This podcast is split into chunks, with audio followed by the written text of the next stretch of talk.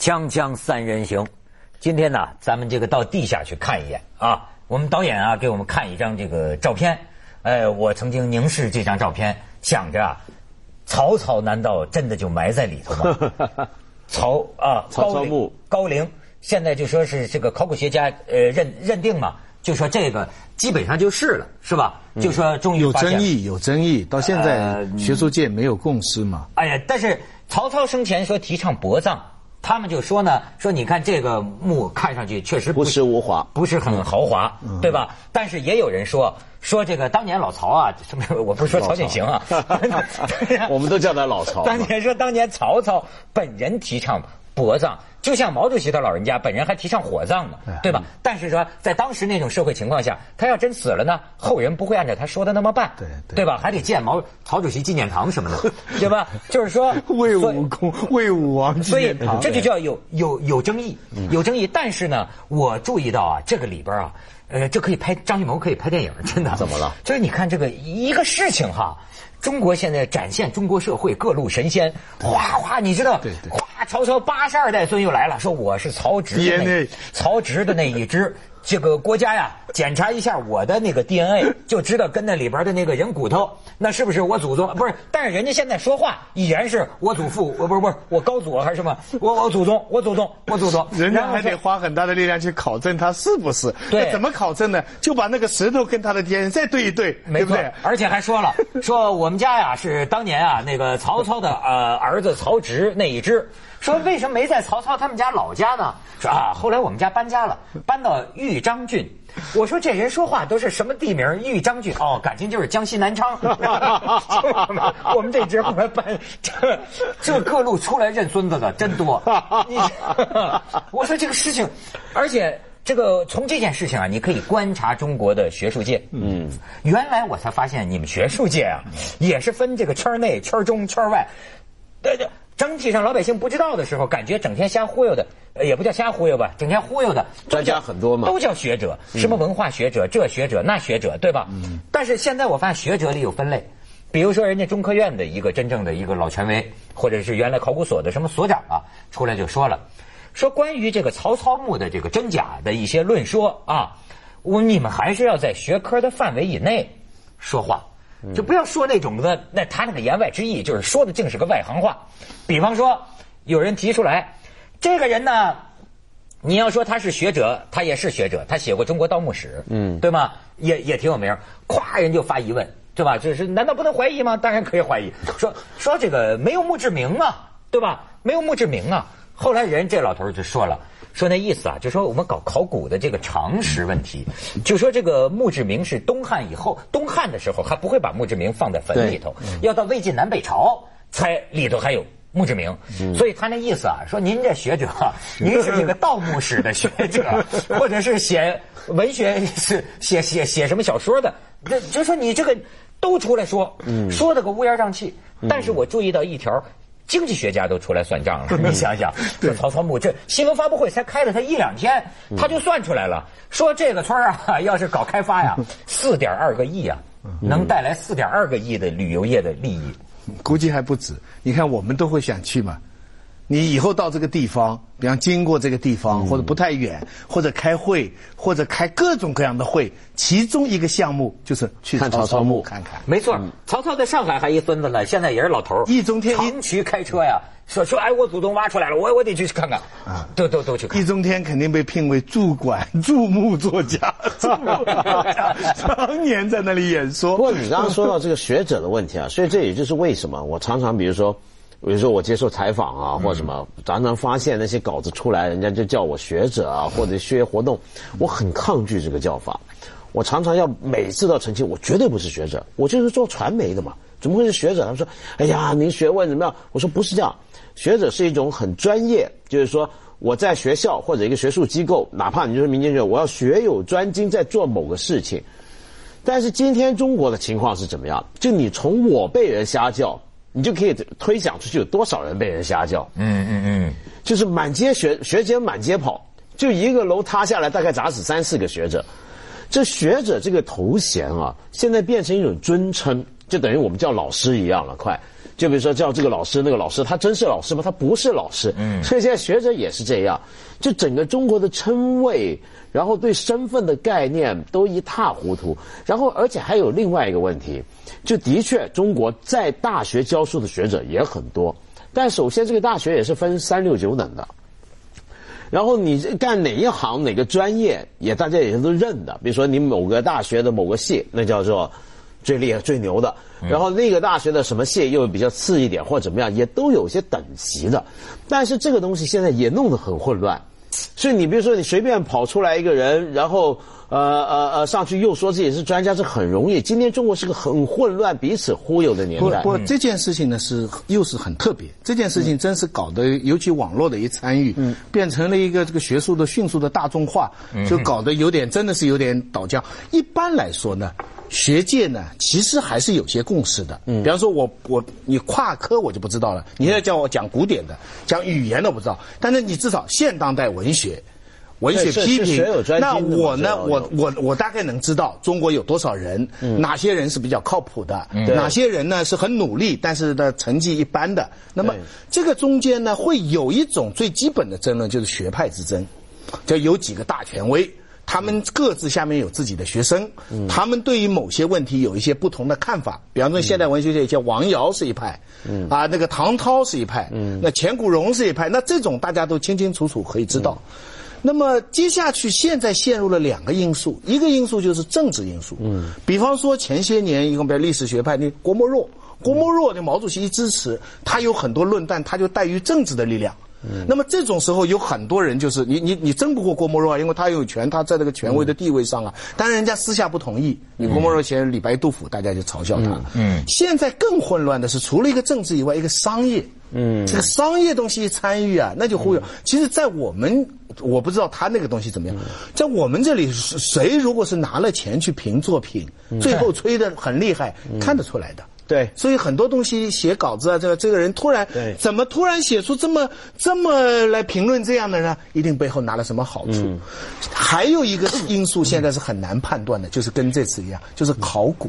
嗯，因为现在有很多人研究了多少年，大家已经形成了定论的东西。嗯，你一旦地下挖出一个实在的东西，嗯，它就能推翻你的东西。对，比方老子这个东西一出来。对对不对？现在学界的定论是老子在孔子之后了。对，那我们的观念都是老子在前，孔子在后。对啊，是是。现在学界基本上根据对根据新发掘出来的材料。那不是说孔子还找老子去请教吗？那那你你你可以各种各样的叙述。我们现在读的孔子基本上是汉代的孔子，对，读的老子大部分也还是汉代的老子。嗯，你要看看顾颉刚他们夷古派，就知道先秦的东西都是被重新制造。实际上现在老子改成小子了，是吧？但是孔子还小。但是但但但不代表这个中间没有争论哦。关于老子的变派也被推翻，哎，也也被推翻。但是我的意思就是说，你带出地上的这个东西呢，是对于学派之争是一个非常强有力的一个挑战。我跟你讲啊，但你现在这个地上的东西就争论了。而且现在啊，这个这个中国也很有意思，网络在中国哦，对对对舆论环境。里所占到的这个地位啊，这个无出其右了。嗯，这个有点怪，因为据我对这个欧美社会一些浅薄的了解，网络人家也也也很发达。嗯，可是似乎这个网上面大家随便聊的这些事儿啊，很难作为这个一个社会上的主流政见。对对吧？但是在中国你会发现，网络确实是非常主流的。它它会这个呃这个压过一切的声音，甚至于嗯，所以这个关于这个事儿啊，我就听到两种争论，是吧？一种就是说啊，说中国社会现在存在着一个严重的这个问题，就是说，是你聊的事儿你就聊，不是你聊的事儿你聊什么呀？对，就是说外行和内行的问题。比如说，又有人举出当年所谓这个圆明园那个水龙头，把那个那个那个龙头弄的，就是说大家被忽悠。对，那么多网上的人，你纯粹是外行，你根本就不懂，对吧？它有什么价值？它怎么回事情？跟着一帮。也许后面有别有用心的操作手，对吧？让这大家制造出一个什么东西啊？我们已经有过一次这个。那么也就是说，像这种考古非常专业的事情，对对吧？你你你瞎说什么？个个人都觉得自个儿是是是大师是内行吗？这是一种意见。但是另一种意见。在网络上出现，用他们响亮的声音说：“人民有没有质疑的权利？” 我觉得也掷地有声啊！人民有没有质疑的？是这样，是这样。我觉得要搞清楚两件事。第一，为什么网络的力量那么大？这其实以前我也写过一个东西，就是说，中国跟别的国家不同，在中国我们看零九年啊，所有的大新闻啊里头，起码有一半的新闻是首先从网上出来的。嗯嗯嗯，这说明什么？这恰恰说明我们这些传统主流传媒没有到没有地位，没有力量，失职嘛就是老百姓不信报纸，不信电视，他。嗯，老百姓觉得这些东西呢都不管用，不能够表达民意，不能够表达真相，所以他信网。所以今天网络的地位要比传统传媒高，在主导我们传。传传传统传媒，我当年就是报过新闻的嘛，结果观众确实就是说我报新闻不可信嘛，对嘛就这个意思嘛不可信。咱们接下广告，锵锵三人行广告之后见。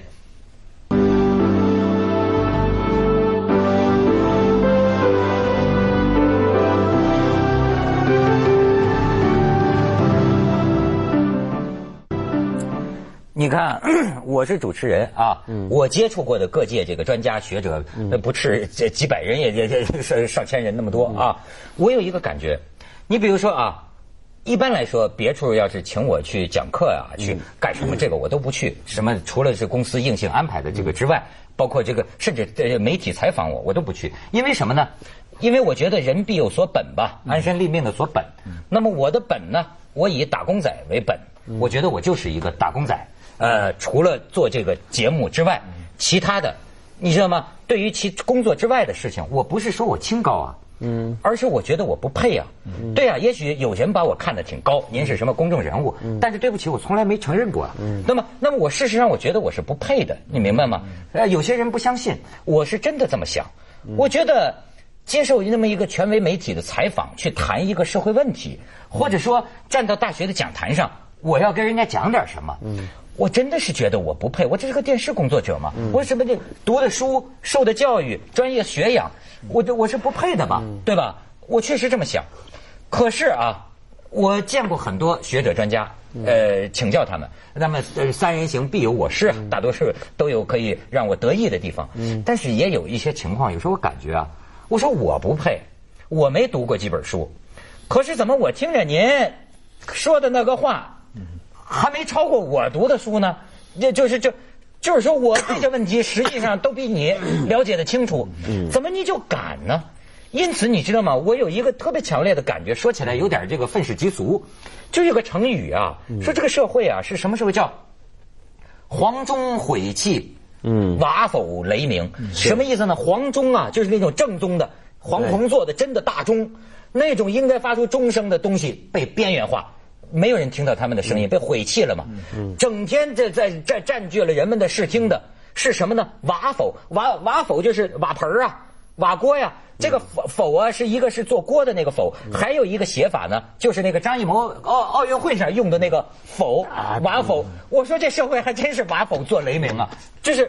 你的就瓦盆儿整天在那儿喧嚣，嗯，你常常觉得是这么一种，嗯会有舆论界会有这么一样的一种现象，所以你刚才说到那个问题啊，就是跟这个是有关。你刚才说到就是说，老百姓你不懂，你瞎闹什么，说什么？其实我觉得应该这么看，每个人都有发言的权利跟机会，权利对这是不能够去质疑跟否定。对老百姓当然有怀疑学者专家的这个必要我甚至觉得这是必要的，对，这绝对是。但是问题是这样子。在很多社会、很多国家里面呢，学术或者知识啊，它会构成一个权威系统。这个权威系统是你可以怀疑它，但你怀疑它你要有根据。那么而大部分人呢都不怀疑。比如说今天出了美国出了个什么事儿，然后来了一个哈佛的教授、耶鲁教授说了一番话，那大家就在说：“哦呦，他都这么说了。”我不信他，听看不懂他说的话，但我看得懂什么叫哈佛，对不对？认这个东西。那今天中国的情况是什么呢？今天中国的这整个学术机构、知识系统的权威啊，不断的在崩溃、沦丧。因为我们老听到什么大学教授造假啊、学术论论文抄袭啊，一大堆这种东西，然后他们说话又混很混乱，一重重的黑幕揭发出来，所以到了今天呢。你没办法相信任何一个人，是哪怕是最好的重点大学一个教授，你说哎是这样吗？我哪知道你是怎么来的，对不对？所以今天中国处于今天中国不是有信任危机吗？信任危机这个信任危机已经扩及到整个知识系统、学术系统了。甚至是我跟你说，像你说的权威媒体的系统，你说权威媒体被网络压过去了，它不但被压过去了，而它还尾随了。对这一尾随啊，权威媒体很多时候应该持守的底线也没有了。最近公布了吗？二零一零年公布二零零九十大假新闻，我跟你们说两条。中国海军索马里护航逼出跟踪潜艇，女老大包养十六男。最新的是翁帆怀孕了，三个月，全国人民奔走相告。编出来的是吧？说说说，杨振全都编宁假新闻嘛？但这些假新闻都在这些这报纸、广播电视上也登啊。那你说，这个好像都在批评我们，我和我们吧，因为我总算在大学里吧，嗯对吧？我现在还身为系主任吧，我们整天的学术评审，从内部看呢，真的是没办法。比方呢，呃，我的朋友那个陈培元，北大中文系系主任，我们私下都要在讲，你一个大学里几十个教授，像北大中文系很简单了吧？四十多个教授，四十多个副教授，每年有两三个从副教授能升到教授等等，教授里边还要评级，这个里边有很多学术内部的运作，对。有基本的公理，但是也有很多无可奈何的事实，就是有些人你明明学术上你看不起他，可是他不知怎么样，他也三号，他也在这个圈子里了。那你也没有办法，有些人还变大师了，对不对？你你也没有办法。学术里的人，大家可以看不起他，但是你对外统一还是这个牌子，你是什么大学的教授，你还是在。那难怪社会上就不信。究其原因呢，陈丹青他们讲了很多了，一是政治化，二是商业化，就是这两者干涉学术。今今天我看到一个新闻，又是雪上加霜。你知道中国现在存在的一个论文的市场，对，这个论文的市场的交易额哈、是十亿，是为什么？因为中国今天呢，能发表论文的杂志呢，一年能发表两百多万篇，对。但是有一千万人需要发表论文，嗯，你明白吗？那这于是呢，有三种道路，第一种，你花钱去出版你的论文，本来应该拿稿费的吧，我贴钱，嗯，第二种，我买论文，对。有些。你知道咱们那个学生穷啊，写得好论文没有钱的，没错写出来就卖卖那某某人他就买他的论文，你知道，尤其是那些啊，买了以后再花钱去发表，最后他学术成果有了。嗯。第三，还有非法的学术杂志。很多 印的字特别小，一下子很多论文没有正式出版号的，你想这个叫一个一年有十亿的这个非法的论文市场，你说这对学术界的名誉，中国会不会有真的写得好的也能弄个诺贝尔奖呢？哎，这个你也那个诺贝尔奖不知道，但是你也不能说完全没有自费出版有好货啊。昆南当初的《地德门》就是自费出版的，所以麻烦就麻烦在这里，你也不能说他花钱的就一定是垃圾。所以这个问题在哪？就彻底乱了标准了。现在是所以这个问题就是刚咱先去一下广告，锵锵三人行，广告之后见。我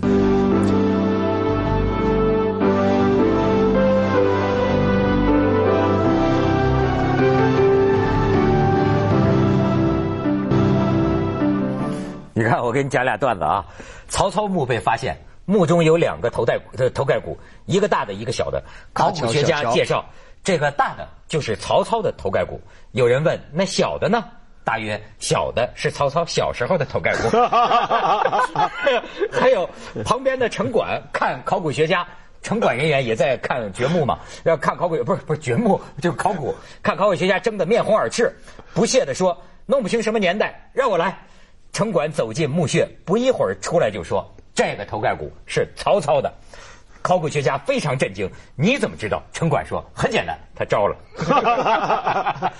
不过我想说的是什么？就是你你刚刚提到那个情况，学术界这种混乱啊，呃，它正好显示的就是它是没有系统。就你刚才说，它里面是不是有好东西？可能有，嗯，但你不知道。是为什么呢？因为一般人啊，你比如说我很难那么成成百上万的论文每天都读过，然后知道它是不是好，你也没这个基础，没这个训练，你信的是什么？信的就是名牌，对啊信的是牌子。你在哪教书？这个期刊是不是核心期刊？你信的是这些东西，中这是个制度。中国要是这个牌子挂羊都垮了嘛？现在垮了，现在连这个都垮了嘛？问题就在这儿。现在这个普遍的丧失信心啊，是由小事情积累的。我最近举个例子哈，比如深圳不是老来迎客松嘛？嗯，那迎客松其实它这个作用，其实在我看来真的是不太好，它使得有点把老百姓当做小孩儿，嗯，总觉得你大人说话哈背着他，你家里有时候你会看到，你大人老是在后面骂就是避避着小人说话，小孩说话的话，小孩有时候对你大人说的话他不相信。你知道对。最近的一个不相信情况就是那个小孩被绑架，嗯，本来是很小的事情，就是两三桩事情，你到深圳，嗯嗯嗯对不对他那个绑架了以后，然后第二天就撕票等等等等。然后公安局呢，他当时也不是说他没道理，他说这个绑架这个事情不能马上公布，是吗？结果传呐、传的整个深圳的学生、小家长辞职送小孩读书，没错家长都请保镖部然后传到说有几百件，你知道这事情背后是什么？背后就是不相信。怎么会不相信？就是你平常不让他相信嘛，他们就觉得就是说我们跟香港的人有什么差别？为什么香港的人能知道的，我们不能知道？难道我们的智力、我们的政治觉悟、我们的文化水平比香港的居民要低一大截吗？你要用个东西挡住我们吗？这就是所以老百姓心里积累了这么一种感情。确实不能什么都让他们知道。我是做传媒的，我当然知道很多话我不能说的呀。那当然了，说了这谁知道会引起什么事情啊？有些时候经常有人教育我呀，说你要忧国忧民呐，对吧？你以为什么事儿，哪怕是真话就能说吗？说了也许会引起反面的、负面的这个效果。可是实际证明，你不说引起的负面的效果更大。不过是这样的，这牵涉到对政府角色的理解，因为有的政府呢，就是觉得自己要做保姆行政。就是父母型。对，就是他必须要教化好子女，但是自古以来呢，要做这样的政府有个前提，就你必须是个圣王。所以如果你自己很烂，